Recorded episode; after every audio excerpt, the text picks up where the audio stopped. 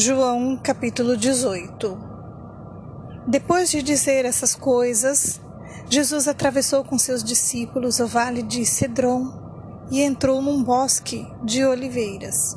Judas, o traidor, conhecia aquele lugar, pois Jesus tinha ido muitas vezes ali com seus discípulos.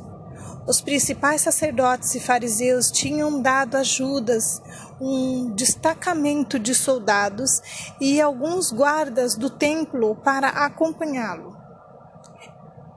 Eles chegaram ao bosque de oliveiras com tochas, lanternas e armas. Jesus, sabendo tudo que ia lhe acontecer, foi ao encontro deles a quem vocês procuram? perguntou. A Jesus, o Nazareno, responderam.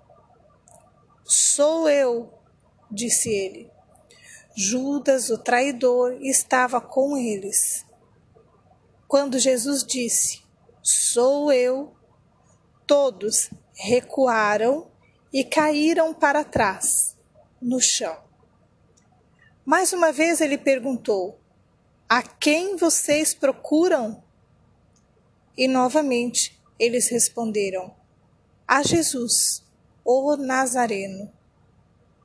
Já lhes disse que sou eu, respondeu ele. E uma vez que é a mim que vocês procuram, deixe estes outros irem embora. Ele fez isso para cumprir sua própria declaração. Não perdi um só de todos que me deste. Então Simão Pedro puxou uma espada e cortou a orelha direita de Malco, o servo do sumo sacerdote. Jesus, porém, disse a Pedro: Guarde sua espada de volta na bainha. Acaso não beberei o cálice que meu pai me deu?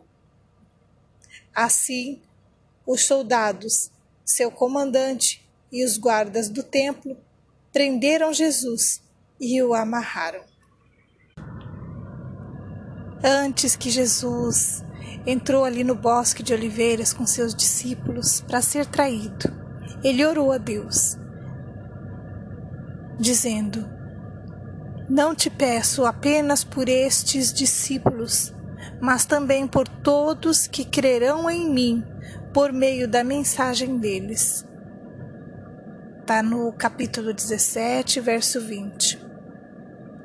Quando Jesus recebeu do Pai a missão de salvar o mundo das mãos de Satanás, ele cuidou, ele protegeu, ele amou a todos que Deus Pai o entregou como seus discípulos. Jesus não permitiu que eles se perdessem no momento que chegaram ao bosque das oliveiras, procurando por Jesus para matá-lo. Jesus imediatamente se colocou na frente, foi ao encontro deles, e antes que eles pudessem tocar nos seus protegidos, Jesus logo se apresentou e disse: Sou eu. Então todos recuaram e caíram para trás. Talvez aqueles soldados e guardas que estavam com Judas estivessem pensando que Jesus se esconderia para se proteger. Mas quando ele se apresentou indo à frente dos seus discípulos, ele mais uma vez cumpriu a sua palavra quando ele afirmou: Não perdi um só de todos que me deste. Cada um de nós recebeu de Deus uma missão um ou mais discípulos.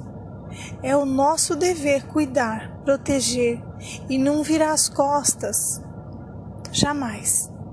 Algumas mulheres recebem filhos, outras marido, outras um vizinho que está perdido, talvez um patrão sem luz, quem sabe o professor da escola, talvez uma a balconista da padaria, Talvez a pessoa que se senta do teu lado na hora do culto, ou até mesmo na fila do posto de saúde.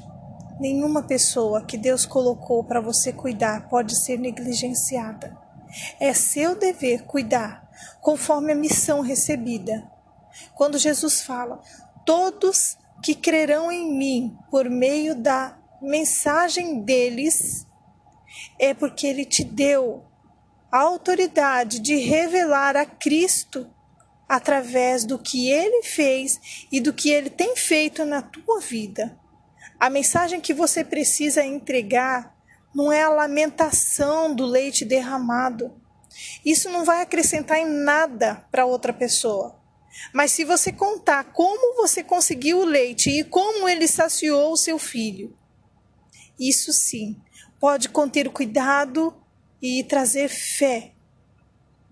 Não use seus tropeços, use as suas vitórias. O seu testemunho é resposta de Deus para quem ainda está nas trevas. O próprio Jesus orou a Deus por você.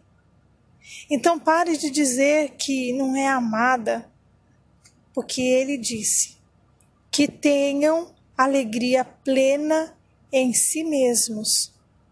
O mundo os odeia, porque eles não são do mundo.